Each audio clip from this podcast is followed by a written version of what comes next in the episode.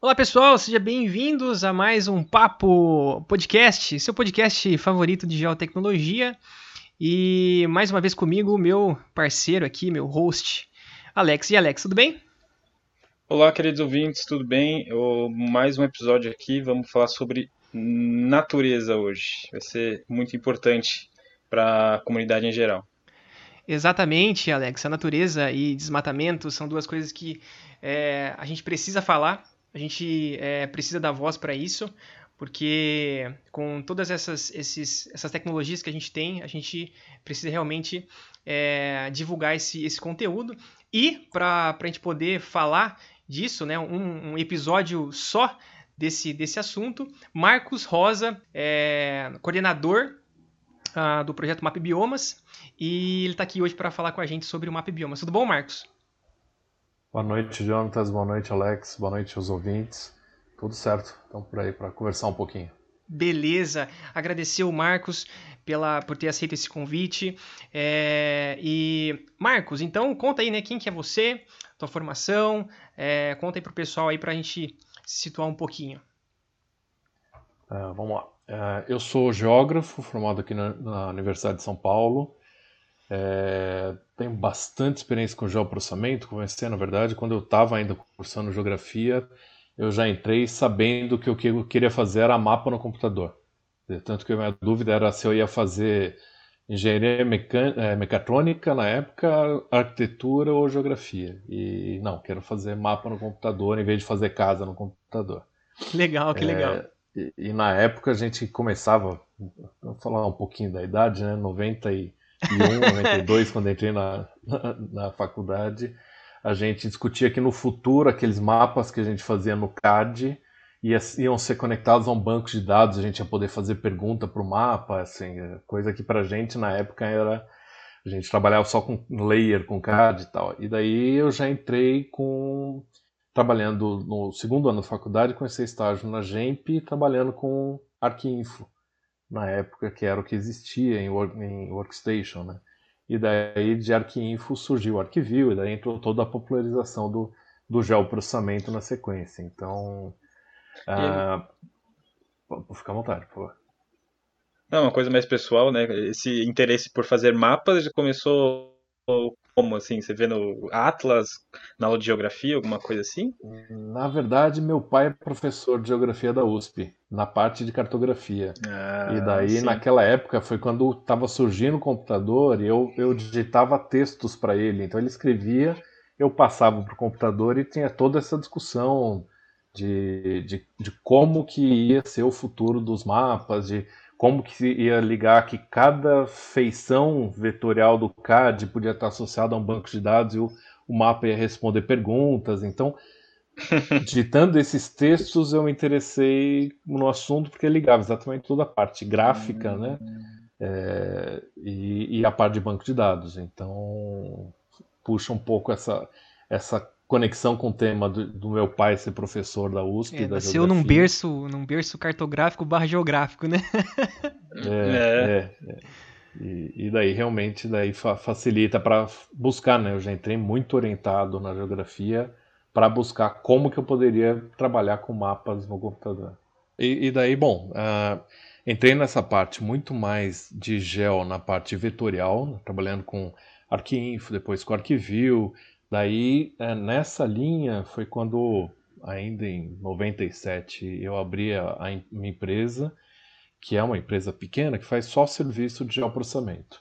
E muito trabalhando com a EARIMA. Então, estudos ambientais, então, principalmente de hidrelétricas, para saber o que, que vai ser afetado, toda aquela análise né, para dar suporte ao, aos EARIMA alguma coisa também de melhor traçado para gasoduto, mas muito nessa parte mesmo de suporte, engenharia, e depois comecei a parte de monitoramento. Então, já no ano 2000, assumi a parte de monitoramento do desmatamento em parceria com a SS Mata Atlântica e com o INPE. Então eu fazia né, com a minha empresa a execução desse trabalho. E daí nessa parte de monitoramento ainda era sempre muito uh, vetorial. A gente colocava a imagem de satélite, já tinha os polígonos, a máscara da vegetação uhum. e saía delimitando cada desmatamento manualmente. Né? O começo do projeto era no papel ainda, né? na, na época do, dos primeiros atlas da SOS Mata Atlântica. E eu já peguei nessa parte digital. A gente desenhava na mão cada desmatamento da, da Mata Atlântica, depois consolidava, gerava estatísticas para o município, mapas antes, depois de cada município, de cada desmatamento, uh, até que esse processo foi evoluindo, a gente sempre testando como automatizar esse processo. Então, até surgiu o Mapbiomas em 2015, que daí as coisas expandiram bastante em velocidade em processamento de dados. Realmente daí é, é outro nível de, de, de, processamento de dados. Né? Entendi. Então o Map Biomas então nasceu em 2015, né? É, uh, o Map Biomas ele surge, é, bom, o coordenador geral hoje ainda é o Tasso Azevedo, que é ele ele chegou a ser secretário de, de florestas é, no acho que por volta de 2000 e 2007 a 2010, alguma coisa assim. É, e ele, ele é do, muito ligado ao Observatório do Clima, e o que ele queria era é, estimar melhor as mudanças de uso e cobertura do, do da Terra é, para ver as emissões brasileiras, porque mais de 70% das nossas emissões, diferentes dos outros países que têm muita emissão por é, emissão de carbono, de gases de efeito estufa, para geração de energia, o Brasil é principalmente pelas mudanças de uso, principalmente pelo desmatamento. Né? E só que a, o, o, nosso dado, a gente só vê o dado principalmente do desmatamento anual e só vê isso Amazônia e Cerrado, só via, né? Amazônia e Cerrado com PRODES do INPE. Os outros biomas a gente praticamente não tinha informação, a SOS tinha o desmatamento anual também da Mata Atlântica, mas a gente nunca teve a noção completa das mudanças do uso como um todo, porque você também tem emissões, se você emissões ou remoções, se você converte uma pastagem para uma área de agricultura ou uma área de pasto abandonado que está em processo de recuperação e volta a ser floresta, ele está removendo carbono. Então, a ideia do, do, do Tasso foi como que a gente pega esse, esse dado completo de uso e cobertura, que daí o MCTI é, o Ministério de Ciência e Tecnologia começou a produzir, mas ele tem o dado para 94, 2002, depois 2010 e vai lançar agora o dado, talvez eu tenha pulado algum ano, vai lançar agora o dado de 2016, agora em 2020.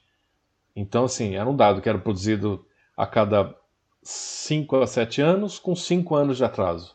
Meu Deus. Então, pô, como o acompanhamento planejar... era muito difícil, exatamente. É, é porque ainda é um mapeamento de uso e cobertura do solo de todo o território brasileiro feito por interpretação visual. Essa ainda é a metodologia. Então daí você é, precisa ter uma equipe de 40 pessoas que você não consegue padronizar os critérios e uhum. ficar vetorizando. Tá? Assim, é, é, um processo. E daí quando o Tasso foi lá no Ministério, falou, bom, a gente precisa desse dado todo ano. Você tá louco, né? Não, não tem como fazer todo ano. E, e daí ele fez a reunião com as principais universidades, ONGs, empresas que já monitoravam cada bioma do Brasil. É, essa reunião foi em julho de 2015 para perguntar como que a gente faz esse mapa todo ano. É, o Ministério disse que não tem como fazer. Eu queria, preciso desse dado para poder ver o quanto a gente está emitindo, para poder monitorar e ver as ações de emissão. Precisamos dar um jeito de fazer basicamente todo mundo falou impossível. Não tem, você precisaria ter uma metodologia de classificação automática de uso cobertura da Terra para todos os biomas, que são muito diferentes, que tivesse uma capacidade gigantesca de processar tudo ao mesmo tempo, então precisaria ter uma capacidade de supercomputadores para processar.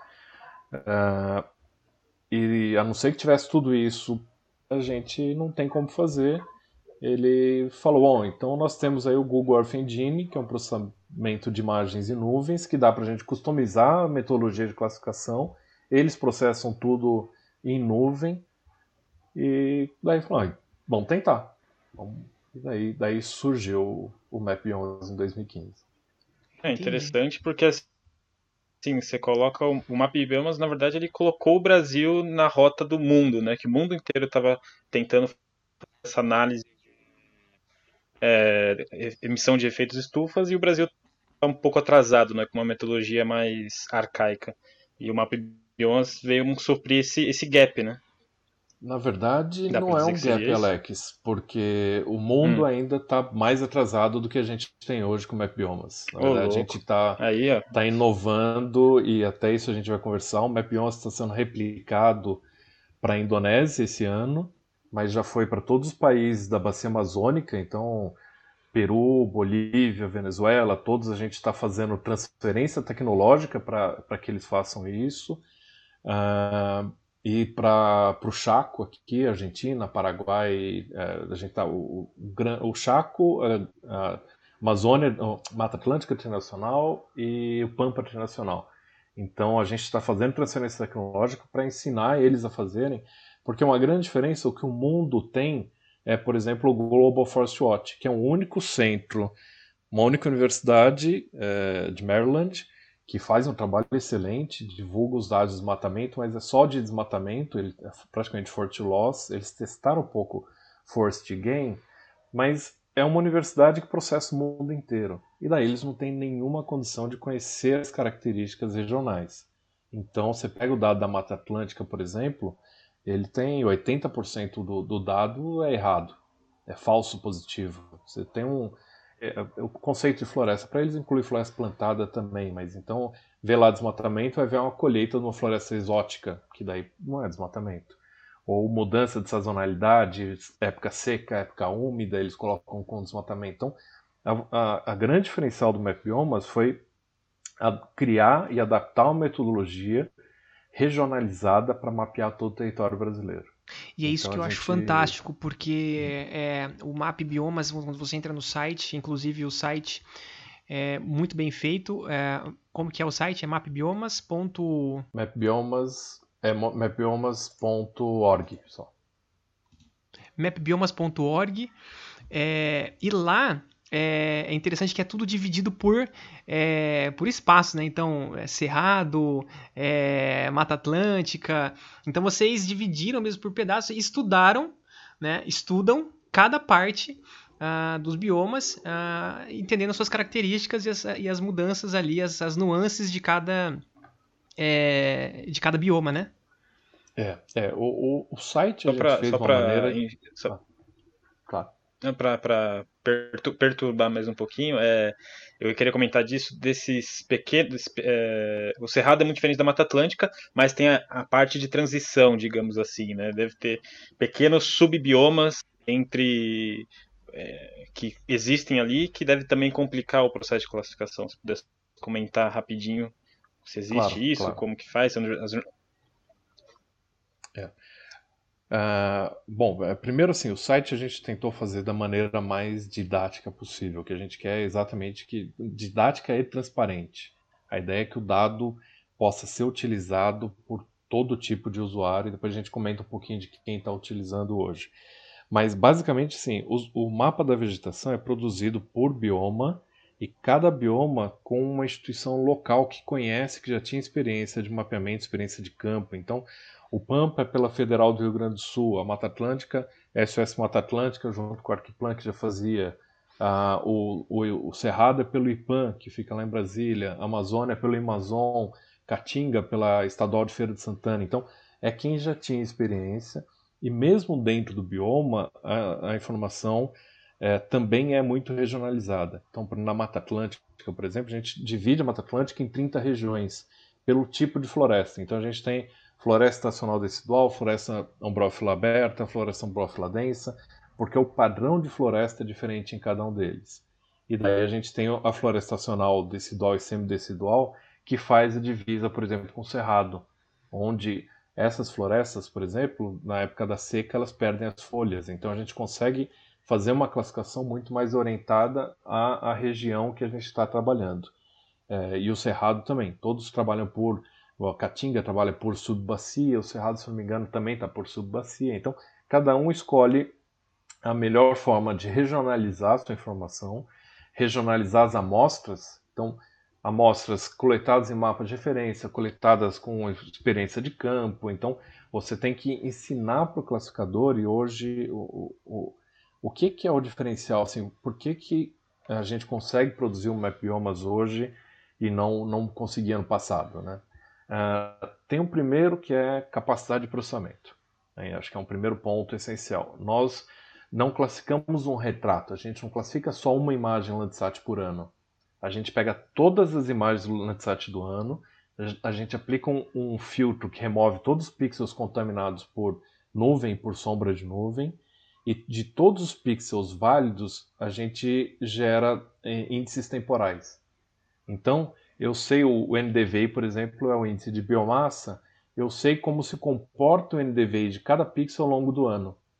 Então, uma floresta ombrófila densa, ela está sempre estável lá com mais de... de, de o, o, o, NDVI ele está sempre perto de 1, né? ele varia de menos 1 até 1, ele vai estar tá sempre lá em 0,8 que ela está sempre estável. Uma savana, ela vai ter na época de chuva um 0,7, depois ela vai cair para 0,4 na época da seca. Então, a gente não classifica só um retrato, a gente classifica o comportamento de cada alvo. Né? A gente sabe, a agricultura, ela tem a época do plantio, que com o solo exposto, daí tem o crescimento e depois tem a época da colheita. Então, tendo informação do, do comportamento de, de cada alvo, melhorou muito a classificação. É, e, e para isso teve que processar todas as imagens Landsat de 1985 até hoje. Então, ter esse arquivo histórico de graça disponível dentro do Google Earth Engine é o que possibilitou essa metodologia de aprendizagem de máquina, onde a gente dá as amostras, é uma classificação supervisionada, um classificador que é o Random Forest que a gente utiliza, que é um classificador de aprendizagem de máquina, ele vai pegar essas amostras, aprende o comportamento de cada pixel em cada ano e ele gera essa classificação. Né? E daí depois disso tem uma série de filtros espaciais, filtros de pós-classificação que melhoram o mapa. Então, assim, o Map 11 ele tem muitas inovações metodológicas, e por isso que eu falei, no mundo é, tem muito poucos projetos assim. É, e para um território tão grande quanto o Brasil, isso realmente ele é, é inovador. Não é que ele está trazendo o Brasil para o nível dos outros. A gente está realmente à frente da maioria dos outros países. A gente pode dizer que tá, e... que assim, que o Brasil nessa parte está na vanguarda, então, do, do, do, mapeamento territorial, assim, voltado para o bioma e o desmatamento, né? É, a gente sempre teve com o INPE. O INPE tem um papel também super importante. Toda a história do desenvolvimento do PRODES, depois a história do desenvolvimento do DETER, foram essenciais. E, e ainda são né, ainda são essenciais. É, mas o, porque o ponto principal é assim, como que você vai gerir um território tão grande, né? E, e, e você precisa conhecer, você precisa mapear. Grande parte dos municípios ainda nem tinha o mapa do seu município pronto. Você tinha os, os prefeitos muitas vezes têm o um mapa da área urbana do município. Exato. Agora a gente deu um mapa de 35 anos de história para todos os 5.500 municípios do Brasil. Qualquer município pode ir lá ver como se, onde está se desenvolvendo a história dessa ocupação urbana, para onde está expandindo a agricultura, quais são os remanescentes florestais ou de vegetação nativa que ainda estão preservadas. Isso é um ganho assim realmente excepcional para a gestão pública. É, e, e para o Brasil, né, que, como eu falei, a parte de emissões, que foi o, o cerne do, do projeto, nem é o principal. O MacBiomas hoje é utilizado para coisas tão importantes quanto né, do que é o cálculo de emissões, que é análise de biodiversidade, é, gestão pública. Tem, a gente tem só em 2020 mais de 150 artigos é, em revistas indexadas já citando o MapBiomas, que acho que a soma come, começou em 2016, né, o projeto, daí ele vai ganhando visibilidade e, então, para apoio em gestão pública e ciência, realmente o MapMios faz um diferencial gigantesco. Incrível, incrível mesmo, Marcos. Eu, é, é, eu confesso assim que eu fico muito orgulhoso né, em, em poder ouvir isso, de saber que é, o Brasil ele realmente está tá dando exemplo ah, quando o assunto é sensoriamento remoto e a parte de, de desenvolvimento, porque é, você, porque assim essa parte de, dos filtros, essa parte é, a, do, dos processamentos, é, foram todos vocês aqui que desenvolveram, né? Teve uma série de estudos para vocês chegarem no, nesse, é, nesses detalhes que hoje vocês, é, vocês trabalham, né? Sim, sim. É, assim, a metodologia evoluiu demais com o tempo nesse processo. A gente tem, hoje, juntando universidade, a gente tem pelo menos umas 70 pessoas envolvidas no projeto. É, e tem alguns conceitos que realmente foram diferenciais. Primeiro, o trabalho em rede. Né? A gente, desde o começo, já trabalhava, a gente tem reuniões semanais com as 70 pessoas participando e trocando informação é, trocando experiências, é, ó, nós testamos aqui tal coisa, ficou boa, ou para o meu bioma não ficou bom, mas pode ficar boa para tal situação que é de tal bioma. Então, realmente trocando, cooperando junto. Então, isso já, e cada um num, num local da, do país. Né? A gente tem a, equipe do Amazon está lá em Belém, a equipe do IPAN está em Brasília, Federal de Feira de, Estadual de Feira de Santana está lá em Feira de Santana e uma parte em Salvador, eu aqui em São Paulo, tem pessoal de Floripa da Satélite, de Goiás do Lapig, assim, são realmente espalhados pelo, pelo Brasil. Uh, segundo conceito que é essencial, tudo é público. Tudo que a gente produz é público e transparente, inclusive o código-fonte. Todos os códigos estão no GitHub. Então, se entrar lá GitHub Mapiomas, os códigos que a gente utiliza para classificar são públicas. As imagens Landsat, todos esses mosaicos de, de Landsat, é, filtrado com nuvem, com a gente tem cento, um, para você ter uma ideia, cada mosaico anual Landsat nosso tem 104 bandas. O que, que são isso? A gente tem bandas que são índices de textura, bandas com a, a, a mediana da variação no período seco, a mediana do período úmido, a amplitude de variação no ano. Então tem e tudo isso é público, está disponível tanto no Google Earth Engine como para download. Os mapas classificados estão todos disponíveis, você faz download do, do TIFF de todos os anos. Então, assim, tudo, a, a metodologia está documentada, tem um documento que a gente chama de ATBD.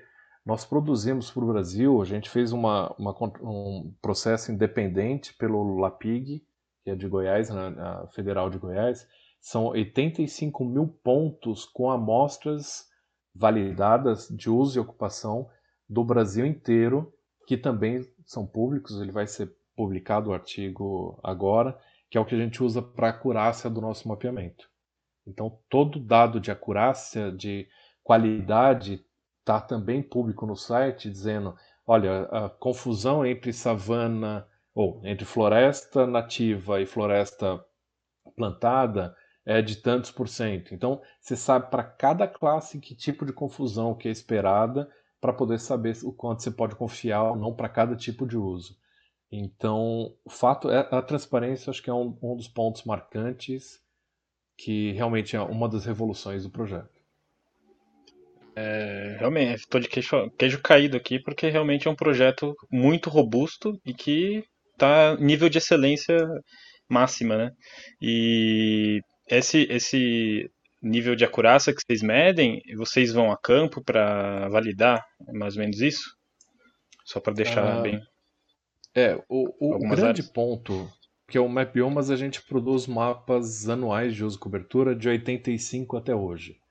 Então, para isso, uhum. a gente está restrito a, ao Landsat, que tem resolução de 30 metros, que é o único satélite que uhum. meio que é essa máquina do tempo, né? Eles geram imagens sistematicamente desde o Landsat 4, Landsat 5, desde 1985. Antes disso tinha o Landsat com 80 metros de resolução, mas nem era tão sistemático. A partir de, de 85 realmente tem uma cobertura sistemática. E daí campo não resolve porque muito do nosso dado é pretérito. Né? E a gente não tem ah, nem outras tá. referências. Então, para fazer essas análises, o processo foi treina uma equipe, acho que uma equipe de 30 intérpretes, cada ponto é inspecionado por três intérpretes diferentes. E daí o uhum. intérprete fala: ah, aqui é floresta de 85 até 2002, depois virou pasto até 2010 e virou agricultura depois de 2010.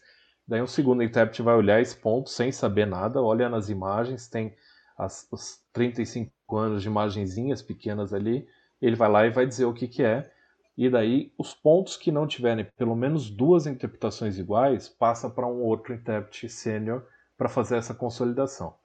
Né? Então, o básico é isso, assim, a forma de reduzir a confusão, como a gente não pode ir para campo para ver o passado, dizer, o, o, campo ajuda muito agora. Então tem, tem equipes que foram para campo tal, mas para o passado a gente precisa ter essa, essa análise, é a própria Landsat que é o que está restrito ao nosso trabalho.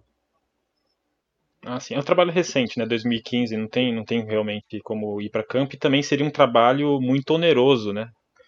Todo, equipes é. irem para campo no Brasil todo também, né? Seria quase impossível. É. Um dos trabalhos que nós estamos discutindo é sistematizar dados antigos. Cada bioma ajudar nessa como, como que a gente poderia pegar esses levantamentos que já existem no passado e, e sistematizar num único banco de dados. Mas sim, a gente tem questões de, de coordenadas, muitas vezes é isso, né? Você vai para campo, mas aonde você coleta a coordenada não é, é próximo. Os, os, os mesmos sensores, os, os, satélites que a gente, desculpa, o GPS que a gente tinha no passado, né? A gente trabalha com GPS navegação que tinha 30 metros de, de erro, né? Hoje o celular está com 3, 4 metros. É, mudou também bastante a, é a tecnologia, é, a evolução é, é assustadora, né? Assim, a gente tem que acompanhar e transformar esse bando de dados em informações que sejam úteis. É verdade. Mas... E aí, é, e aí, é. Tem a, aí é, o, é o desafio, né? Que a cada ano é, aumenta, mas também, né? Com esse desafio, uma porta que se abre, porque como a cada ano vocês atualizam isso, vocês podem implementar coisas mais novas, né? Eu acho que é isso que vocês, vocês devam, devam estar pensando mais para frente, né? É, é, o trabalho agora, o desafio vai ser produzir esse mapa do Brasil com o Sentinel-2, que tem 10 metros de resolução, é, mas produzir de uma forma que a gente não perca esse histórico que é com o Landsat, que é 30 metros. Então, durante um período, a gente provavelmente vai começar a lançar os dados dos dois. Então, a gente tem Landsat de 85 até 2019, é público, 35 anos de história. Uh, vão lançar em 2020, né? normalmente todo agosto a gente lança uma nova coleção. As coleções antigas ficam disponíveis para quem é, já citou em artigos, quem fez download e produziu artigos científicos, continua tendo a referência, mas sempre que você for usar, usem a última coleção, porque ela incorpora melhorias metodológicas, incorpora novas classes, novas informações.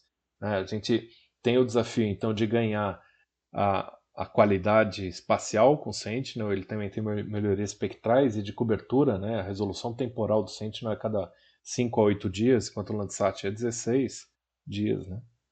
É, então, e desde 2016 a gente tem informações sistemáticas do Sentinel. Então agora a gente já tem uma história também de 16 a 20 que dá para produzir com o Sentinel. E daí é um monitoramento que para alguns biomas o ganho é excepcional, né? Para Mata Atlântica quanto a gente consegue ver de app de rio, que na Landsat com pixel de 30, uma app de 30 é um pixel. E daí você pode acabar perdendo, não consegue mapear. Então a Sentinel vai ter um, um ganho para um refinamento muito importante.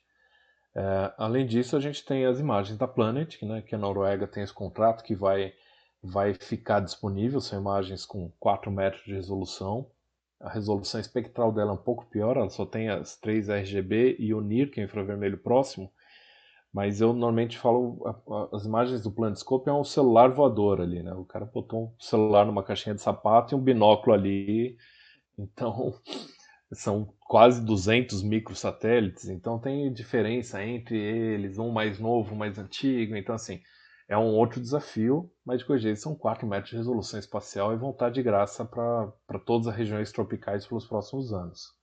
Mosaicos mensais, né?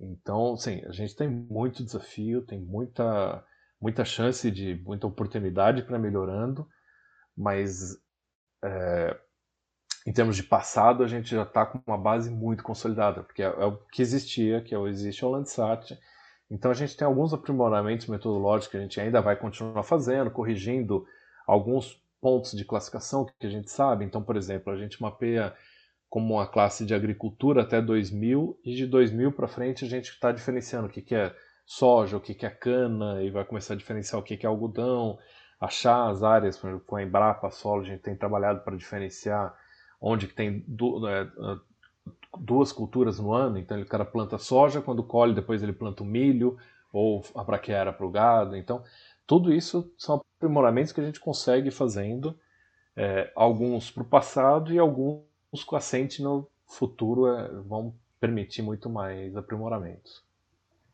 Muito interessante. Antes de a gente ir para a parte técnica ali mesmo, né, da onde que a gente, como é que vocês, né, chegaram nisso?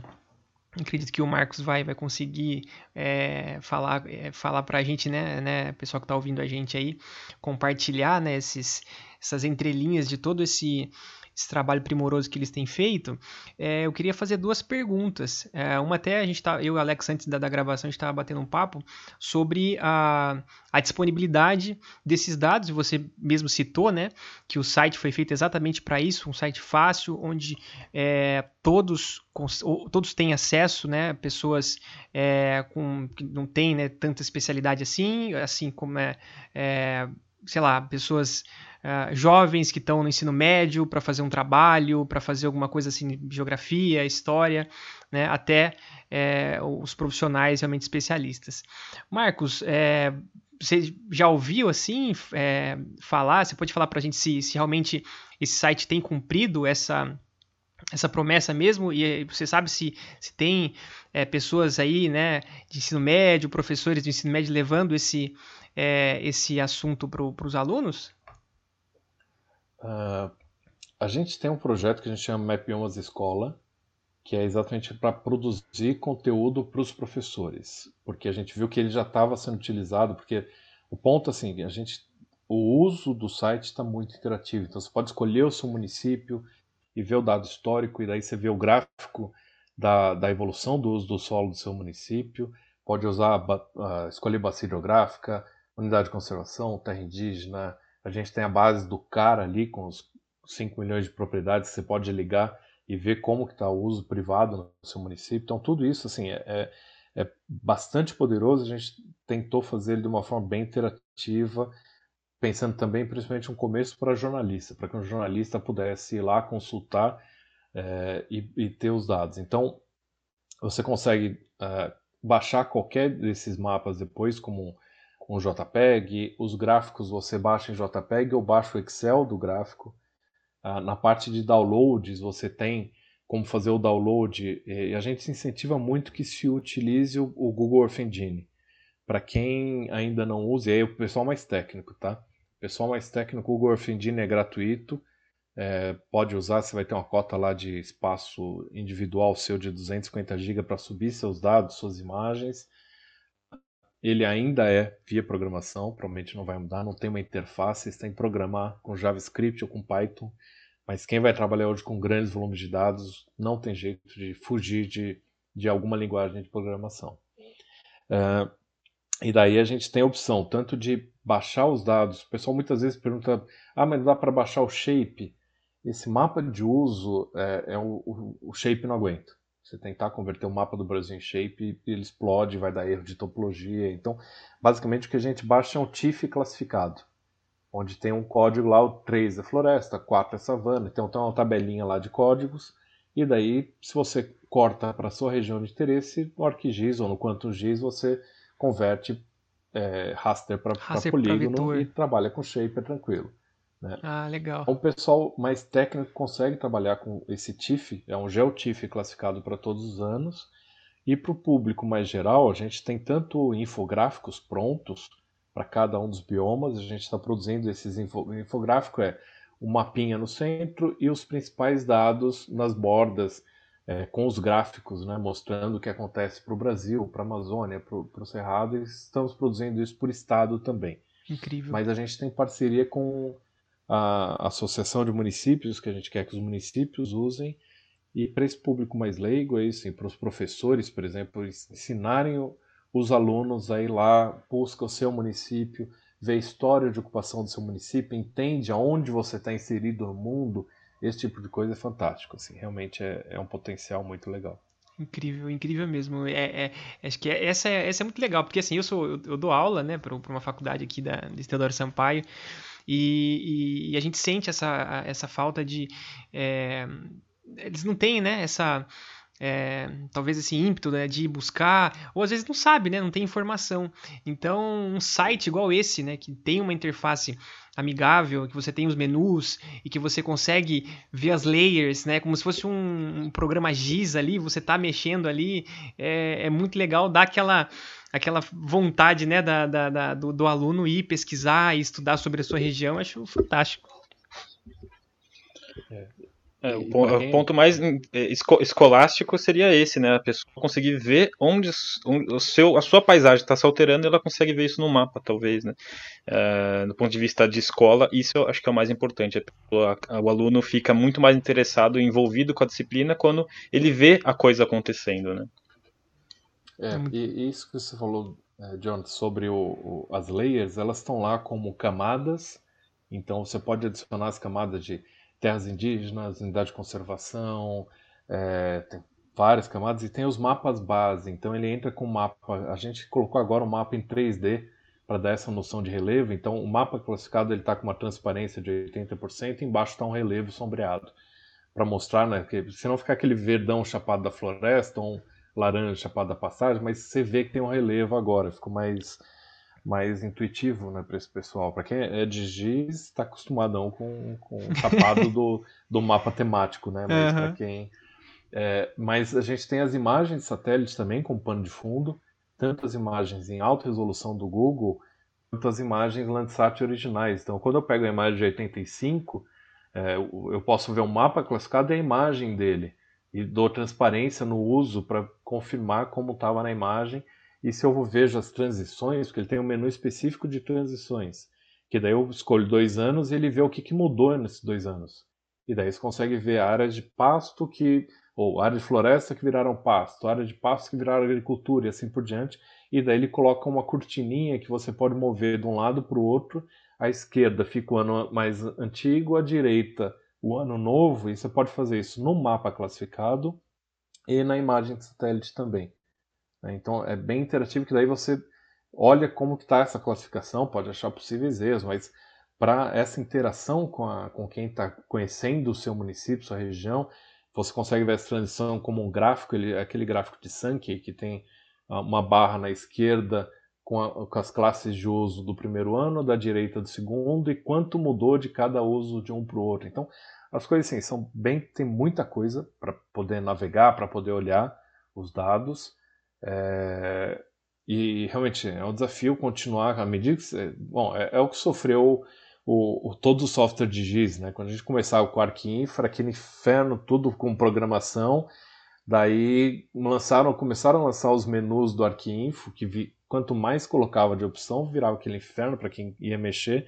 Daí lançaram o ArcView. O ArcView ficou lindo, né? super fácil de usar é, daí o Arquivio lançou a versão 2, aí a versão 3, foram incluindo mais, mais funções. Aí, à medida que você vai incluindo mais funções, você começa a complicar o menu, chega um ponto que é aquilo lá. Você, hoje o ArcGIS, que era a evolução depois do 3, pulou para o 8 e virou, Arc, virou ArcMap, e mesmo o próprio QuantumGIS. Você tem tanta função ali que o, o leigo se perde. Né? Você pode fazer uma mesma operação por três caminhos diferentes então, o, o desafio do site é como a gente manter o site mais simples, é, que todos possam usar, mas também útil para quem é mais técnico. Então, a, a, gente colocou um fórum dentro do site, onde a gente troca informações, os códigos do Google Earth Engine estão todos abertos também. A gente tem estimulado muito que, o pessoal mais técnico não necessariamente se precisa fazer o download. Você pode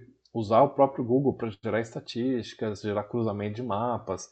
Então, mas para quem, obviamente, né, de novo, quem o melhor software é aquele que você sabe usar. Então, muita gente ainda faz download, converte para Shape e, e vai fazer vai essas estatísticas. São mapa é, temático no, no QuantumGIS ou no ArcGIS. É, isso mesmo. Muito legal mesmo. Incrível essa, essa plataforma. É, é muito legal. Outra pergunta é, você falou né, que tem um monte de gente trabalhando, uh, vários, vários profissionais em cada parte do nosso país. E como que faz, assim, se eu quero ajudar, se eu quero trabalhar, como é que eu faço para é, entrar nesse time? É, aí você tem algumas formas, assim, a gente está sempre... Uh, o rol de instituições parceiras está sempre crescendo. Assim. Então, a gente tem iniciativas, por exemplo, Mapion Cenário, onde juntou com o pessoal da Universidade de São Paulo, que trabalhava com cenário, então, para prever mudanças do uso do solo para 2025, 2035. Então, à medida que vão surgindo usuários, a gente tem trabalhado, então, institucionalmente, está sempre crescendo à medida que tem um parceiro, o Mapbiomas Água, a WWF, tinha interesse em ver como está a questão da água. Então a gente tem um mapa de água, mas eles queriam separar como, quanto dessa água é natural, quanto disso é antrópico. Então eles entraram nessa parceria para produzir um dado mais qualificado do, da água, do, do histórico de uso, né, dos 35 anos de água. Então, a parceria institucional está sempre, estão sempre surgindo novos parceiros. Gente, um, um, dos pontos principais que a gente tem tomado cuidado, assim, o Map Biomas, a gente não tem como abarcar todas as aplicações possíveis com esses dados. Por isso é criar essa rede de parceiros que usem. A gente tem a Fiocruz que usou os dados para ver como a, alguns vírus são afetados por mudanças de uso e ocupação. A gente tem várias publicações sobre biodiversidade análise de fragmentação, é, expansão de, de área urbana. Então, assim, realmente é, é uma infinidade de aplicações possíveis, uma infinidade de parceiros, é, mas é, a gente quer sempre estar perto desses parceiros para poder saber o que, que dá para melhorar, que, como que dá para continuar evoluindo o mapa, mas é isso, não precisa ter formalização nenhuma, o dado é público, pode ir lá usar à vontade. É, em termos pessoais, assim, não, o MapBiomas não é uma instituição, então não existe ninguém trabalhando full time para o MapBiomas. É sempre das instituições parceiras tem uma equipe, então para se envolver teria realmente ver quem que é a instituição local da, da sua cidade, da sua região e daí ver se como que tá, que experiência que tem, né? Então, mas daí seria via essas instituições locais que executam o projeto. Muito legal. É, isso aí, dá, isso aí fica claro que, que a, a, essas várias instituições deixam o, o projeto muito mais homogêneo. Não é uma pessoa, não é uma instituição, sim várias que, é, que que fazem esse trabalho é, por partes, porque o Brasil é gigantesco e dentro desse gigante Brasil tem um monte de biomas, um monte de coisa para estudar e é, é, acho que é isso que deixa o, o, o projeto muito mais é, bonito é, de, de ser compartilhado aqui né, no nosso podcast. Agora é o seguinte, ah, para os ouvintes que, que, que querem realmente entender o projeto Map Biomas, a gente vai é, perguntar para o Marcos sobre a metodologia é, e, e, sobre é, esse, esse, esse ABTD, né? É, documento base da teoria do algoritmo, que está tá explicado no, no, site, mas enfim, como que, que, que é essa, esse trabalho todo do Map Biomas? Como que vocês chegaram nisso? Porque esse, esse podcast é de geotecnologia e tem muita gente aqui que quer saber, né? E quem sabe poder sugar um pouquinho dessa, dessa beleza aqui que a gente tem no Brasil, Marcos. Tá, vamos lá. Eu vou tentar dar uma geral de metodologia, a gente pode ir, ir depois dando mais detalhes. Uh, mas, de novo, só para deixar relembrar, o ATBD ele, ele tem um que é o geral e depois tem um para cada bioma e um para cada tema. É, eu vou, vou, explicar um pouquinho esse processo. a primeira coisa, é, a gente tem hoje nas metodologias, a gente começou na, até a versão 2 do Map Biomas, era uma metodologia que a gente chamava de chave de decisão empírica. O que, que é isso? Eu tenho uma imagem Landsat, um mosaico da, da, da imagem Landsat, e vou pegar os vários índices. Eu tenho o índice de vegetação, que é o NDVI, e falo, ah, o NDVI acima de tal valor ele é floresta, abaixo disso não é floresta. Daí eu vou pegar um outro índice, o índice de, de urbanização, NDBI. Ah, se ele tiver em tal valor, ele vai ser uma área construída. O NDWI, que vai pegar áreas úmidas. Então, a gente construía com base no conhecimento uma chave de decisão para ir tomando essa, eh, essa para construir, para fazer essa classificação. Isso funcionou muito bem até a coleção 2, só que quando você classifica vários anos, é um trabalho gigantesco você ajustar esse parâmetro para cada ano. Porque daí você tem um ano mais seco, um ano mais úmido, no ano seco o NDVI ficou abaixo, no ano mais úmido, e daí a gente viu que na maioria dos biomas, principalmente que sofrem sazonalidade, né? Assim, a Amazônia é o que menos é afetado pela sazonalidade, é um, é um bioma sempre muito úmido, apesar de, obviamente, você tem épocas secas ou anos secos e anos úmidos, mas nos outros biomas, nos anos secos, você tem a, perda, muito mais perda de folha, muito mais solo no meio da vegetação, e daí variava muito esse índice. E na hora de tentar ajustar isso visualmente, você começou a ter dado que no ano mais seco aparecia muito mais desmatamento, no ano chuvoso aparecia muito mais recuperação, e daí para o dado de transição, que é o que a gente queria, não funcionava essa metodologia. Daí na coleção, a gente lançou uma coleção 2.3, onde mudou todo o processo subjetivo de que, que um usuário pode inserir uma subjetividade, a gente trouxe para o começo, que é quando ele coleta a amostra e daí ele coleta a amostra, só que a gente fez uma forma de vamos gerar o mesmo conjunto de amostras para classificar todos os anos, porque senão você pode ter uma variação da classificação que é porque ah, num ano eu coletei mais amostras, no outro eu coleto mais amostras de floresta na outra região. Então eu tenho o mesmo conjunto de amostras.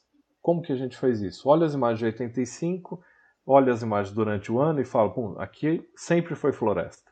Então aqui eu posso coletar desde 85 era floresta, continuou floresta, ótimo. Aqui é como ele vai ter que aprender o padrão de floresta, e daí um classificador por aprendizagem de máquina vai aprender esse padrão de comportamento da floresta em todos os anos no mesmo ponto. Né? Ah, viu outro lá que era floresta, mas foi desmatado. Bom, então não coleto a amostra aqui. Né? Em alguns casos você pode, pode coletar, tal, tem várias seções, mas basicamente é isso. É o mesmo conjunto de amostras que são estáveis na coordenada, mas elas variam em cada ano e o algoritmo aprende em cada ano. Ele vai falar: ah, esses pontos aqui de floresta, ah, é assim que a floresta se comporta em 2003, que é um ano chuvoso. Esses mesmos pontos em 2004, que foi um ano seco, a floresta se comporta de tal maneira. E daí, com esses pontos, ele classifica a imagem inteira. Então, a primeira inovação foi essa classificação com base em amostras estáveis por um algoritmo de aprendizagem de máquina. Isso faz com que a classificação seja é, não só replicável, mas ela seja sistematizada em todos os anos. Eu não tenho subjetividade na classificação. Então, a minha subjetividade esteve na coleta da amostra. Então, se eu coletei pouca amostra de floresta, o que pode acontecer é, em todos os anos ele vai classificar menos floresta. Ou em todos os anos ele vai classificar mais floresta. Erros sistemáticos são mais fáceis de corrigir do que erros aleatórios. Então, Daí eu comecei, a gente começa a ver, ah, em tal região está faltando floresta, em tal região está pegando muito café como floresta. E daí você começa a coletar as amostras que corrigem esses erros sistemáticos. Então, a cada versão a gente tem um ganho de qualidade, porque daí a gente vê dos usuários, o usuário está falando, olha, por exemplo, hoje grande parte dos citros ainda estão mapeados com floresta, porque a gente, a nossa metodologia ainda não está conseguindo diferenciar a citricultura, que é uma cultura arbórea, que é permanente, ela fica lá 5, 6 anos, até ter uma renovação, então ela ainda tem uma, uma certa confusão com floresta. Daí a gente começa a desenvolver a metodologia para ir corrigindo e melhorando o mapa especificamente. Mas voltando para a ideia central, desculpa, eu estou aprofundando em alguns temas. Mas... Fica à vontade, fica, o programa é seu. o, o, primeiro ponto é a criação do mosaico Landsat. Né? Como eu disse, a gente usa todas as imagens disponíveis do ano e gera um conjunto de índices, todos os índices de, de vegetação, todos os índices é, de composição de banda que o Landsat que o pessoal vai ter, EVI2, SAV, NDVI, que é, são índices de vegetação, NDBI, NDWI, índice de urbanização de, e índice de, de, áreas úmidas. Daí tem um, um, outro que é um hall cover, um, um que é cobertura de copa, outra altura do, do, de copa. São vários índices, né? Obviamente não é perfeito, porque são cálculos matemáticos, estão todos documentados lá, as fórmulas de todos eles, e eles variando ao longo do tempo. Então, quanto teve de amplitude no ano do, do NDVI? Quanto teve de. Então, são 104 bandas, entra declividade, entra para quem trabalha, por exemplo, com. É uma classificação pixel a pixel, normalmente ele não tem informação de contexto, né? Só a informação espectral ali do pixel. Então a gente tem um índice de textura, que é feito com, com os pixels de vizinhança, e tem um índice que é a coordenada x e y. Então isso faz com que as amostras tenham mais peso nas áreas mais próximas a ela.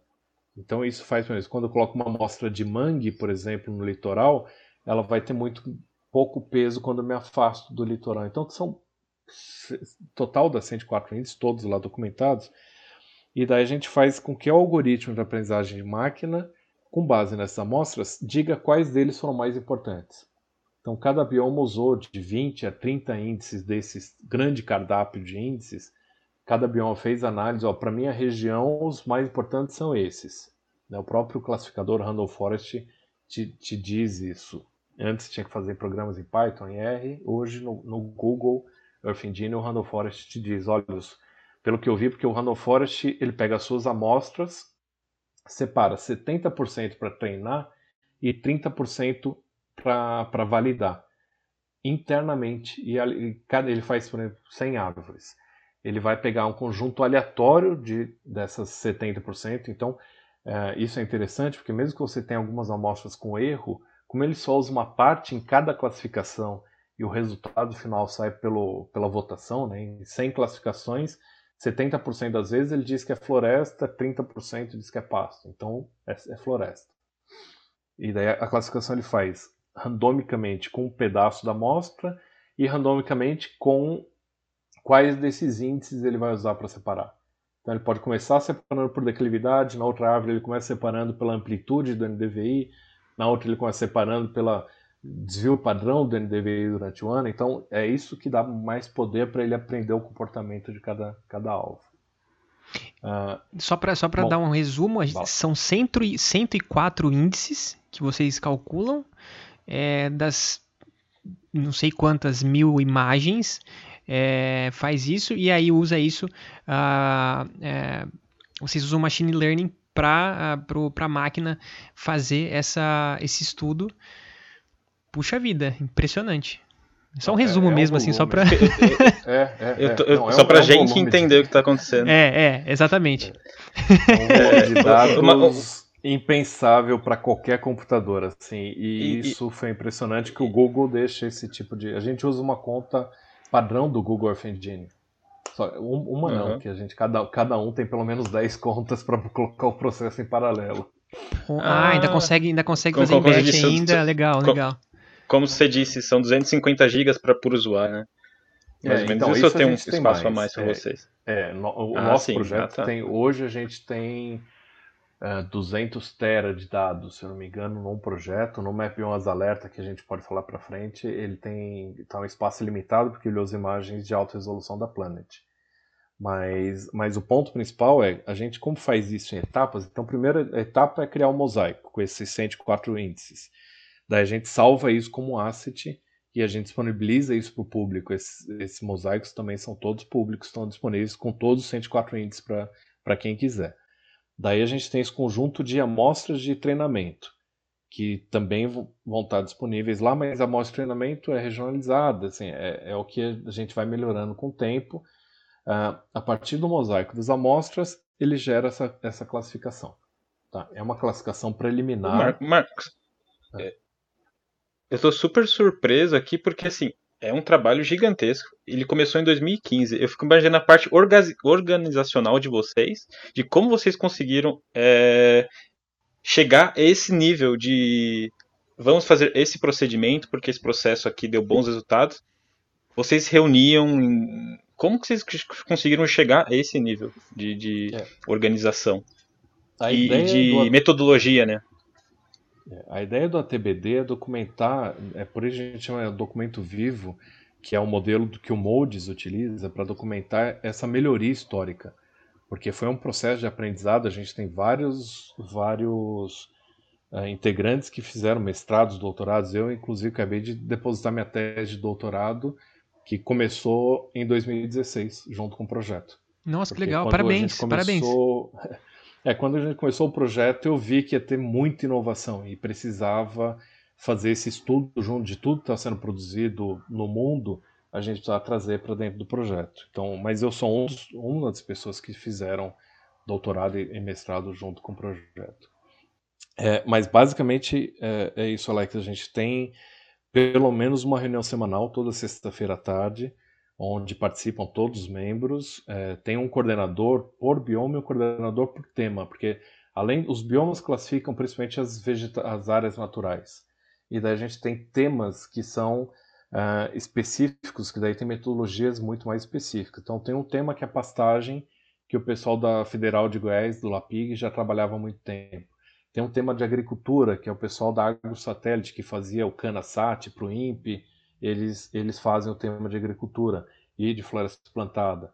Tem o tema de infraestrutura urbana, que o Terras de Belém, que faz esse mapa da. E daí, uma vez que a gente tem todas essas classificações, a gente integra o um mapa de uso no final.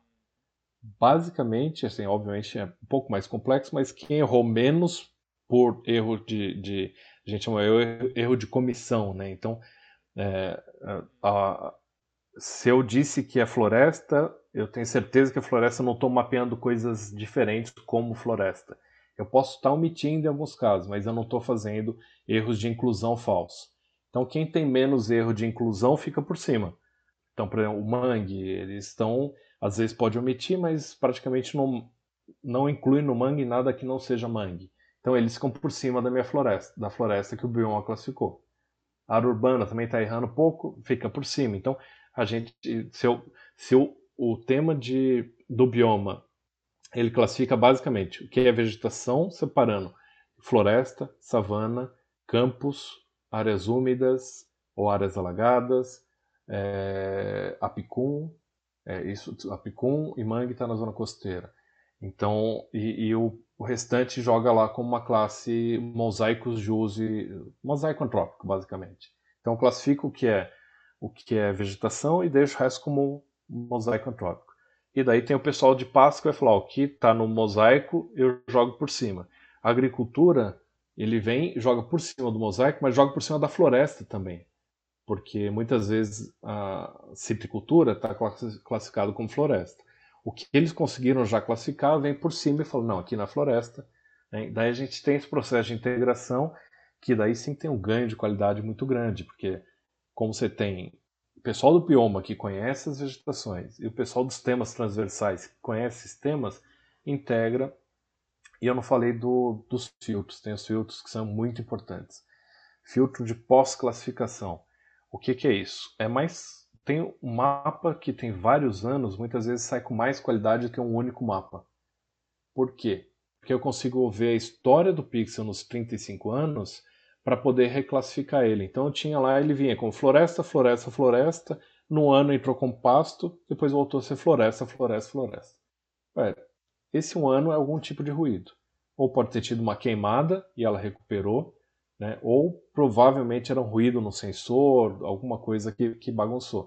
E daí a gente aplica esses filtros que olham o comportamento histórico e corrigem. Então, se era floresta, floresta, floresta, virou pasto, era floresta, voltou a ser floresta, floresta, não, não vou ter um desmatamento e recuperação, vira tudo floresta. Né? Ou se era uh, agricultura, agricultura, floresta, floresta, agricultura, agricultura. Provavelmente algum tipo de cultura que em dois anos confundiu. Então daí a gente limpa e corrige. Isso dá uma ótima estabilizada para produzir dados realmente de transição, de perda e ganho. Né? Então, e daí tem vários tipos desses filtros. Tem o filtro de frequência, que a gente olha, ele está 10 anos como floresta, depois 5 como savana, depois volta a ser floresta. Não me interessam essas transições internas. Aí provavelmente foram 5 anos de seca, que perdeu um pouco de folha, perdeu um pouco o padrão florestal. Daí a gente estabiliza tudo como nessas naturais, tudo como uma única. Ou é tudo floresta ou tudo savana. Então são vários filtros de pós-classificação, todos estão documentados lá, que melhoram a, a, essa classificação. E daí a gente gera os dados de transição. O que, que mudou de um ano para o outro, gera todo, o que vocês veem no site está tudo pré-calculado. Né? Então tem um processo grande de gera são duas semanas de processamento para gerar todas as estatísticas por município, por bacia, por estado, por bioma, por unidade de conservação, por terra indígena, por assentamentos, todos os dados que são públicos e por isso também é essencial transparência em todos os dados públicos porque daí a gente consegue pegar qualquer dado público, cruza bacias hidrográficas nível 1, nível 2 e coloca já todas as estatísticas prontas, mapas e estatísticas prontas dentro do site. Então é um processo pesado assim, para já deixar tudo mastigado, pronto para ficar rápido para o usuário. Né? Então quando ele olha o mapa ali, ele está vendo um, um, mapa que já está todo cacheado, né, para ficar o JPEGzinho pronto para o zoom dele, para ficar bem rápido. Então, o usuário não tem essa noção do, do quanto tem de dado de banco de dados. Tá tudo o banco de dados é um GeoServer, a gente começou com o Map Server, também todos os softwares que a gente usa são todos softwares públicos também. Então, nosso servidor é um servidor GeoServer, o publicador é um Leaflet, que, é, que faz publicação de dados geográfico na web.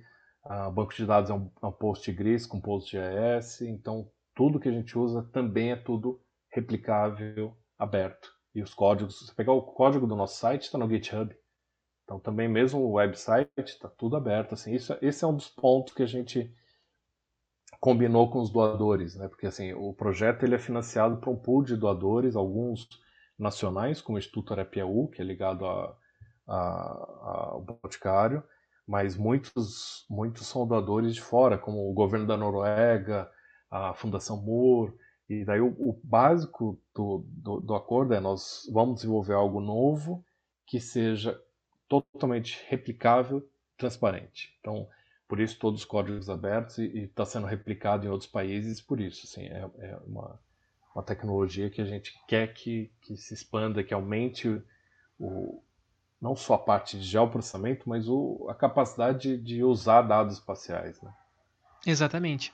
É o, a vertente hoje, é, é o que fala, né? A, a, tecnologia do, do onde, né? Assim, hoje é muito difícil a gente é, não ver uma aplicação sem que você trabalhe com uma coordenada, sem que você não trabalhe com um mapa, é, com geolocalização, né? E é muito legal esse trabalho tanto de, de, de, desenvolvimento aqui, de pesquisa e desenvolvimento, quanto de divulgação. É, e acho válido isso mesmo, é público, gente. É, o que vocês estão ouvindo aqui, vocês podem ir lá e pegar de graça, trabalhar, divulgar. Se você é professor, você pode trabalhar com seu aluno. Se você é pesquisador, tá lá para você trabalhar de graça, entendeu? É para você pegar de graça. É muito legal isso. Vale, é realmente, tem que realmente é, é, falar mesmo, assim, com, com o peito cheio mesmo. É de graça e para um monte de, de, um bando de, de, de cientista aí, cara, que está trabalhando e desenvolvendo esse, é, essa, essa aplicação. Muito legal.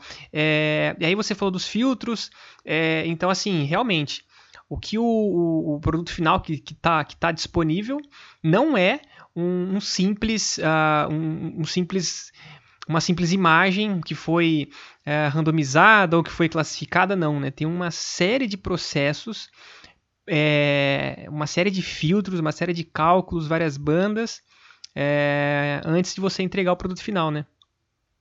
É, é sim, realmente é, é um mapa que está em sempre evolução. Então, se você pegar o mapa da coleção 1, era um mapa muito simples, era basicamente floresta, não floresta, água e urbana, era quatro classes.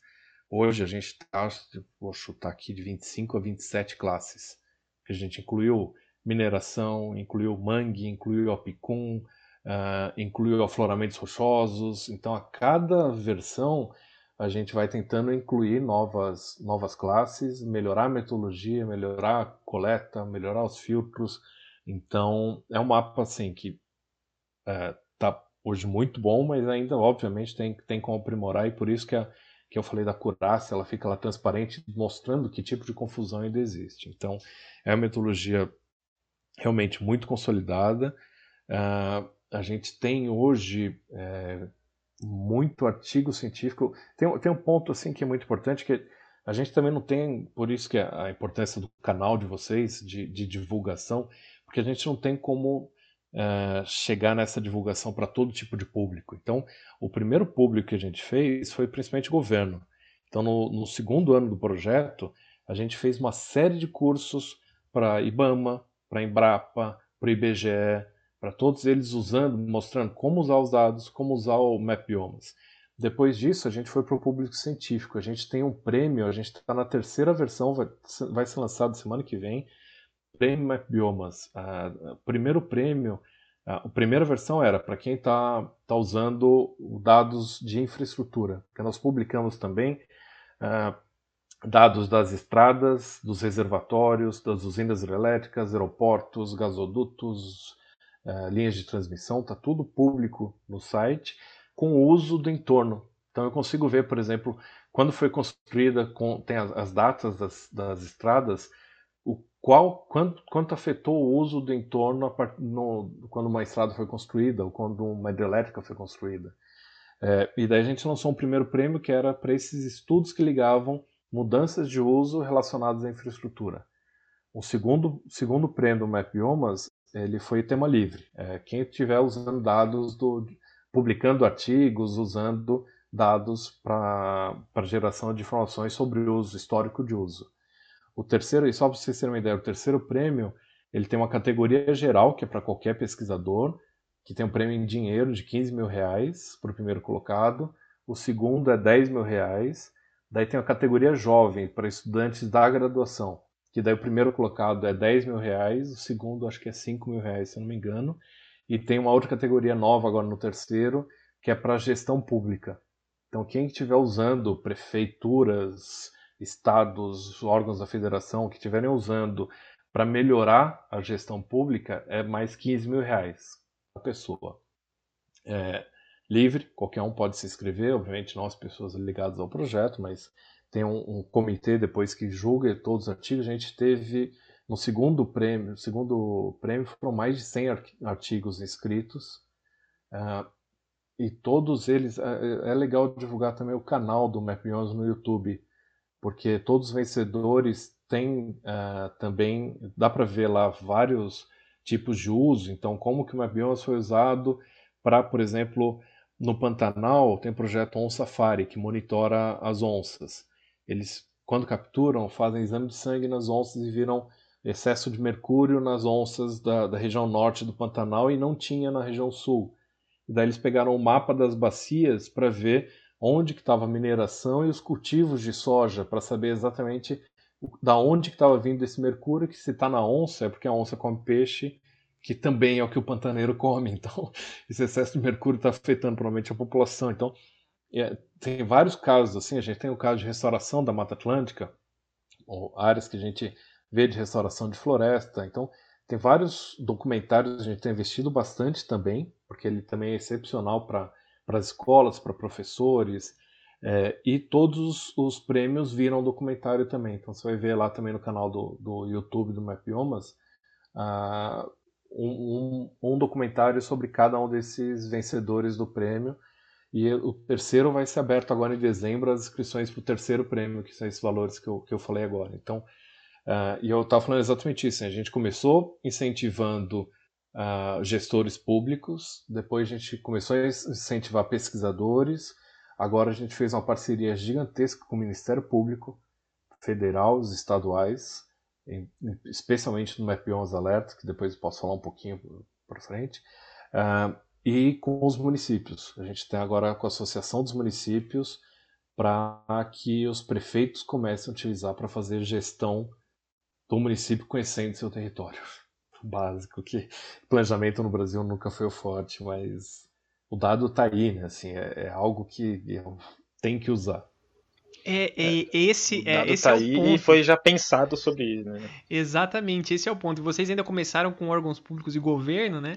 Exatamente porque realmente nosso, nosso planejamento é meio deixa a desejar. E, e, então assim, gente, tem que usar, tá aí, né? Puxa vida, uma ferramenta tão é, tão rica dessa com um monte de informação, com dados históricos é, a gente realmente tem que, tem que divulgar. Eu, poxa, tô orgulhosão é, um, aqui de. Só, só, fazer um ponto que é, que é importantíssimo, assim. É, esse é um dado produzido pela sociedade civil. É uma rede, como eu falei, assim, é uma rede de, que envolve ONGs, envolve universidades, envolve empresas privadas.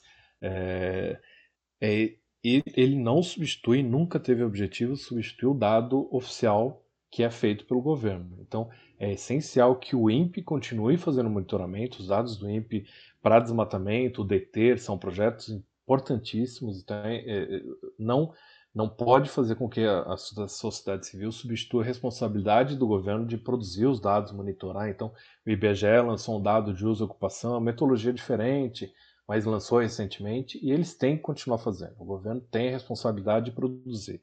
É, se é, chegar nesse nível né, de qualidade, pode ser que a gente não precise, a gente foque em outra coisa. Enquanto ainda tem essa lacuna, a gente, como sociedade civil, continua produzindo e vai continuar produzindo enquanto tiver interesse, enquanto tiver uso para ciência, para governos. Então, realmente, sim, o, o que o nosso projeto quer é, primeiro, capacitar, fazer as parcerias com o governo para que o governo continue usando e produza o, o dado e torne público e transparente. Então, cobrar que o governo faça, cobrar que o governo mantenha o dado com transparência, então manter o PRODES, manter o DETER, expandir o monitoramento do INPE para os outros biomas, tudo isso é essencial que a gente faça enquanto sociedade.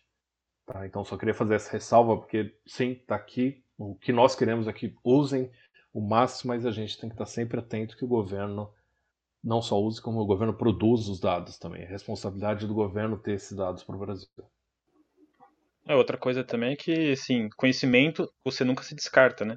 Tudo que foi produzido até agora pelo INPE, você não vai descartar. Ele é público, ele é de todo mundo, todos nós. O que o Mapa Bioma está fazendo também é público. E, por exemplo, Newton, a gente Einstein desbancou mais ou menos Newton, mas Newton tem que ser aprendido, né? É, é, essa é a ideia. Não pode deixar de financiar e ter essas coisas, né? O civil faz a é. parte dele e o governamental faz, tem a parte dele. Exato, não, e, e, e, é importante que o, o também está inovando, o DETER, eles estão trabalhando com imagens de mais resolução, é, dados mais, mais rápidos para apoiar a fiscalização, então a gente usou, a gente pega umas alertas, quando a gente qualifica cada desmatamento em alta resolução, é, que são os desmatamentos gerados pelo INPE, pelo DT, e transforma já em laudos prontos para o Ministério Público, para os órgãos de fiscalização. É, então a gente parte sempre disso, mas em nenhum momento é, ele, é, essa iniciativa tem que substituir a responsabilidade do governo de, de produzir seus dados e dar transparência para os dados. Então a gente tem que sempre tomar muito cuidado que que o, os dados produzidos pelo governo continuem sendo transparentes. Com certeza. E a gente, é, a gente gostaria muito de, de trazer é, esses, é, esses profissionais que trabalham né, é, no INPE, é, no IBGE. Até se você tiver algum contato para a gente, você pode passar para a gente que a gente faz o convite para eles. a casa é aberta aqui para a gente poder compartilhar esse, esse conteúdo. Concordo com você. É, o governo não pode se eximir né, dessa responsabilidade e dar realmente a devida atenção para as instituições públicas, para os cientistas, para os pesquisadores é, é, e para essas instituições aí, é, como o INPE, como o IBGE, que sempre fizeram um, um, baita de um trabalho e a gente não pode descartar esses caras não. A gente, a gente depende desse, desses cientistas aí para gerar conteúdo, gerar conhecimento para a gente. Perfeito. Comentando é agora, é... você comentou né, que o INPE tem seu, seu projeto que é o DETER, né, que é desmatamento, e vocês, o Map Biomas, também está uh, é, desenvolvendo novos, novos ramos, novos braços de pesquisa ou de projeto, de, de produto que vocês estão gerando. Você pode só comentar rapidinho deles? Tá. É, ah, o que, que é importante aqui? A gente o Mapiomas, é, como um todo, ele trabalha muito com uso histórico. Né? A gente está trabalhando com os mapas de 85 até hoje, é, 2019, mas nós estamos em 2020, a gente lançou o dado de 2019. A gente precisa terminar os anos do ano 2020 para ter as imagens de 2020, então a gente vai estar sempre com um ano de atraso. E quando você pensa na metodologia, a gente tem, por exemplo, quando vê um desmatamento, o, o nosso filtro temporal é, impede ruídos, então o desmatamento tem que se confirmar por dois anos para ser mantido. E daí então o nosso último dado vai ser sempre o dado de menor qualidade, porque algum ruído de uma floresta que surgiu pode parecer como uma falsa regeneração, que é um ruído, ou mesmo um desmatamento. E daí pensando nisso, a gente entrou no, no tema de como a gente poderia melhorar a, a, a atuação dos sistemas de monitoramento e fiscalização. Basicamente, não falta no Brasil sistemas de monitoramento do desmatamento. A gente tem mais de 11 sistemas que monitoram o pedaço do Brasil, então a gente tem uh, o CIRAD do ISA, que monitora nas terras indígenas, a gente tem o DETER, que monitora a Amazônia e o Cerrado, a gente tem o GLAD, que é o Global Forest Watch, que monitora o Brasil inteiro. Tem, tem várias iniciativas, mas aí o, o ponto básico, a gente fez uma reunião tanto com, com o pessoal que monitora, então chamamos o pessoal do INPE, pessoal do IBAMA, né, os, os principais usuários do IBAMA, as secretarias estaduais, para como que a gente pode contribuir. E saíram três coisas principais. Primeiro, eles queriam aumentar a certeza sobre o desmatamento.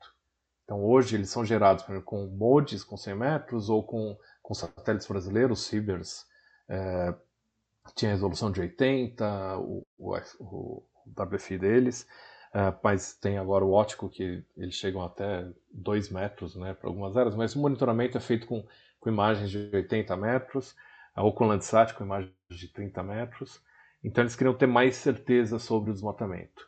Uh, segundo, eles queriam ter o laudo pronto. Uma vez que vem, que vem um desmatamento, o IBAMA tem que pegar esse polígono, baixa a imagem de antes, baixa uma imagem depois, gera um laudo que vai depois acompanhar a multa. Fala, vamos, como que a gente conseguiria ter esses laudos prontos? E o terceiro, tem tudo transparente, disponível, fácil de usar na web. E daí a gente lançou o Map Alerta, que daí a gente pode fazer um programa só sobre ele, porque tem muita coisa, mas basicamente o que ele faz é, a gente vê um indício de desmatamento, por exemplo, do DT. A gente compra as imagens de alta resolução da Planet, com 4 metros de resolução, olha a imagem, vantagem da Planet é que ele tem imagens diárias do mundo inteiro desde 2016. É um absurdo, é uma revolução de, de dado também que é um absurdo. Então, a gente compra a imagem e pode voltar no tempo para ver antes do desmatamento. Selecione uma imagem limpa, sem nuvem, como é a imagem todo dia, veja a melhor imagem antes do desmatamento sem nuvem, pega a imagem depois do desmatamento e a gente já faz todos os cruzamentos com o CAR, importantíssimo ter o cadastro ambiental rural, cadastro de todas as propriedades, também transparentes e públicas, essencial esse projeto. Uh, faz cruzamento com as áreas de APP, né, declaradas de APP, de reserva legal, conecta no Sinaflor, que é o sistema do IBAMA, para ver todas as autorizações de desmatamento, todas as áreas embargadas, já cruza isso, já produz um laudo para cada propriedade, desculpa, para cada desmatamento, dizendo qual que é a propriedade que desmatou, se teve autorização, se não teve, se desmatou em terra indígena, se foi a, se é um assentamento, se, cai, se desmatou a área de reserva legal, produz tudo isso com mapinha de antes e depois em alta resolução, uh, com uh, o histórico, daí a gente pega o dado do MAP11 e põe os últimos 10 anos para falar, ó, tá vendo? Faz 10 anos que era floresta. O cara não tem como dizer que é a Mara de Bolzil, porque tá 10 anos com floresta, dá 20 anos com floresta, eu tenho todo o histórico do uso e já produz ela simplificado no modelo do embargo do IBAMA com a lista de coordenadas em geográfica ou UTM que, que o usuário escolher. Esses laudos estão prontos, públicos. Tudo isso é público. Hoje a gente tem mais de 90 mil laudos mapbiomas, é, mapbioma, alerta.mapbiomas.org, tudo isso é público. É, e a gente tem parcerias gigantescas com estados, é, Ministério Público. Basicamente é, vamos acabar com a sensação de impunidade do desmatamento no Brasil. É, tá tudo explícito desde 2019. Todos os monitoramentos de todo o território brasileiro estão com laudos prontos. E o que a gente está vendo agora é começar a mandar, como começar a mandar esses laudos quando não são autorizados pelo correio. Igual multa de carro, que uhum. passou antes, sempre o pessoal uhum. questionava, ah, mas não, o guarda não foi com a minha cara, não sei o que, agora tem a foto da sua placa e o radar com a velocidade. Então agora a gente tem a imagem de alta de antes da floresta, a imagem de alta depois do desmatamento, se ela foi autorizada ou não, para começar a mandar essas multas pelo correio. E se você reclamar, eu mando foto dos 20 anos atrás em que tinha floresta lá e você desmatou no seu CPF ou no seu CNPJ. Incrível, então, incrível. Isso, isso, dá uma segurança para o juiz, porque o grande problema é isso. Sabe? O, o IBAMA, por exemplo, desses laudos que ele tinha, ele pegava os desmatamentos da, da Amazônia e produzia por volta de mil laudos desses por ano. A gente tem hoje 92 mil laudos públicos, todos prontos no, no site do MapBiomas. E daí ele tem. Daí depois a gente pode fazer, realmente vale um programa sim, só disso, sim, porque sim. você pode entrar, customizar, se a pessoa está ligada a uma instituição, o laudo já sai com o logotipo da instituição, já sai com o logotipo do Ministério Público, já sai com o logotipo do IBAMA, cara pode só imprimir, baixar o laudo em um conjunto em PDF, assim, estamos automatizando exatamente assim. A ideia é saibam que o Brasil inteiro está monitorado em alta resolução. Exatamente. E o desmatamento ilegal vai ser punido. Tem um ponto que acho que é importante aí que uh, desmatamento não prescreve. Já tem uma decisão do STF sobre esse ponto, porque você cometeu o crime, um desmatamento ilegal, obviamente, de desmatar ilegalmente, mas você continua cometendo o crime de impedir que a vegetação restaure. Então, mesmo que esse governo decida, ou isso genericamente, que um governo decida não não atuar, desmontar a política pública, um próximo governo responsável pode vir e aplicar multa retroativa Perfeito. em todos os desmatamentos que foram feitos nesse período. Então, por isso que essa, essa base é, é, é genial, porque quando você aplica uma multa desse tipo retroativo, tem uns promotores que queriam aplicar desde 90, quando, quando tinha a lei de crimes ambientais. Falou, não, velho, não, não tem voltar 30 anos de multa retroativa que o cara que desmatou não tá nem vivo, vai chegar multa pro filho. Mas esses recentes de 2019 para cá, é, você ainda tem todo o lucro obtido sobre essa área que foi desmatada ilegalmente entra no valor uhum. da multa que você tem que pagar. Então, assim, é algo que é, a ideia é dizente, dizente, ou vá, é, é, é, fazer com que as pessoas realmente é... não tenham motivo para fazer desmatamento ilegal. Então, sigam a lei, peçam autorização do desmatamento, porque senão, é, em algum momento, ou o Ministério Público, ou secretarias estaduais, ou IBAMA vai chegar nessa área. A conta vai chegar. É, é o que a gente um espera. Um banco de dados de crimes ambientais. É, a, a gente está monitorando tudo. Assim, a ideia do Map 11 Alerta também a gente vai monitorar agora o, as áreas de restauração. Porque em muitos casos desses, você assina um termo de ajuste de conduta que você é obrigado a recuperar, ou tem muita área de recuperação, mesmo que o proprietário incentiva ou abre para plantio com parceria com ONGs. E, e, a gente também quer monitorar essas áreas de restauração. Então, o ponto principal é que a gente vê nesses últimos dois anos o aumento do desmatamento é triste, realmente está aumentando muito. É, muita mensagem confusa do governo, toda essa questão né, de, de acabar com a, com a indústria da multa, que na verdade é, é um mito que tá, foi criado, né, e daí com essa, essa confusão de comunicação, a gente, os proprietários realmente saíram desmatando achando que vão ter anistia. Então a gente precisa mudar esse conceito e mostrar. Agora nosso foco está sendo dar publicidade para todos esses desmatamentos e os que são legalizados, que têm lá autorização, estão lá. A lei permite vários tipos de desmatamento e vão ter lá sua autorização, vão estar marcados com verdinho ali. E para os que são ilegais, realmente a gente quer acabar com a sensação de impunidade. Perfeito, exatamente. É, não, pode, não pode deixar, não. É, é isso mesmo, e esse é, é, um ponto que a gente vai trazer aqui no podcast para falar sobre o Map Biomas Alerta. É, na verdade, esse primeiro podcast é exatamente, né, para a gente se conhecer aqui, né, Marcos, também, né? É, é, uhum. Alex, mais alguma pergunta? Não, não. É... Só tô realmente de queixo caído porque é um projeto muito importante, de alta relevância. Ele com certeza está produzindo muitos cientistas, produzindo bastante conhecimento para o Brasil, gerando artigos. E eu tenho eu tenho só uma, uma. Eu acho que a biblioteca de PDF, de livro e de artigo que vocês têm é maior que a biblioteca de imagens, né? porque é tanto conhecimento que.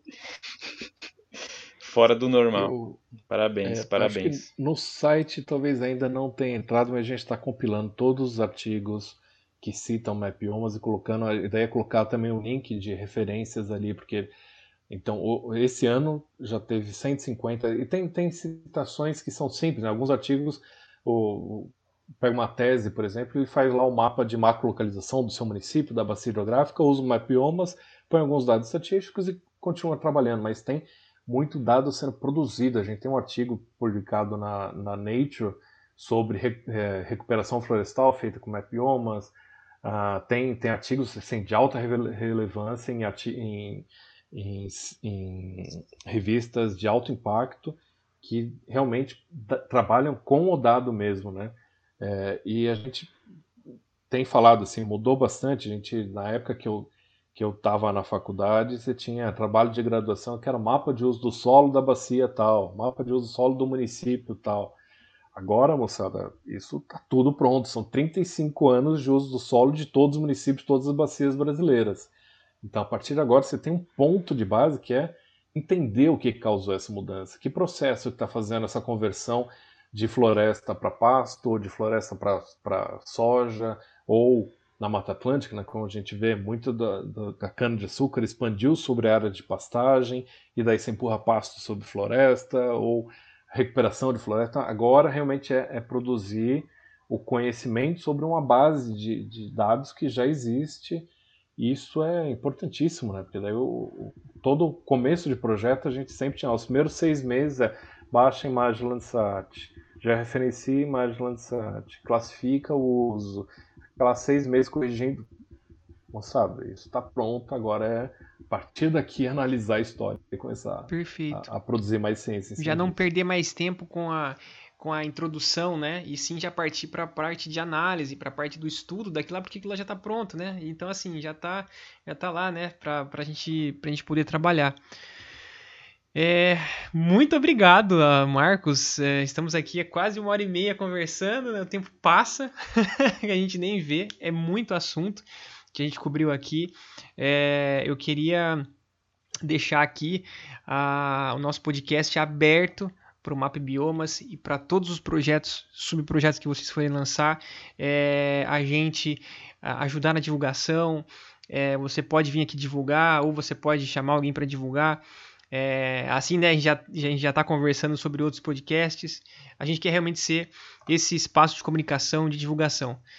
Muito obrigado mais uma vez. E é, você. Vamos deixar então, né, pro, pro, pro pessoal que está ouvindo o, os links aí, né, para o pessoal procurar, né, o site, o, o, YouTube. E se você se tiver mais alguma rede social, pode compartilhar. Tá.